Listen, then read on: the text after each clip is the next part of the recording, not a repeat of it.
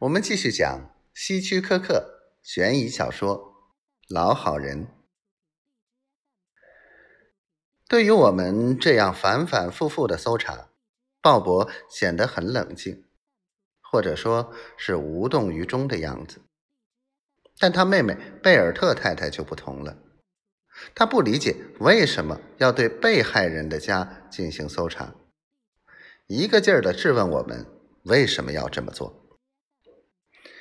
虽然没有找到手枪，但我还是准备坦率的向他兄妹解释我的看法。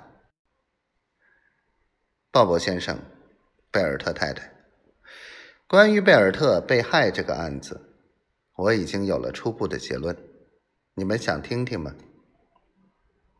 还没等他们表示，我又接着说：这个案子本来并不复杂。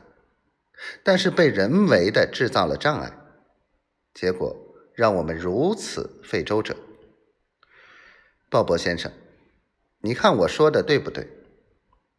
你昨天早晨到店里结了一周的账，但是你并没有把现钞放进皮带里，只是放进了存款和支票。然后你开车到两条街以外，把皮带丢进了油桶里。后来，你又回到店里，没有开店门，直到你开枪打死贝尔特，并把枪藏好后，你才开的店门。所以，人们都误以为听到的是汽车的打火声响，所以你就避开了被顾客发现的风险。不可能，我哥哥是全世界心肠最软的人。他不可能杀害贝尔特。贝尔特太太大声说。鲍勃则只是笑了笑，没有任何表示。的确，他对你和你女儿是一个心肠最软的人。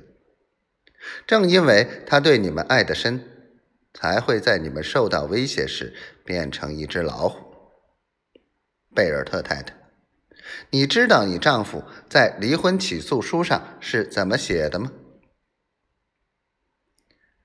贝尔特太太一时语塞，她看了看鲍勃，想从他哥哥那里得到证实，但鲍勃只是牵强的笑了笑。警官先生，我知道你，我是不会做那些事的。他说。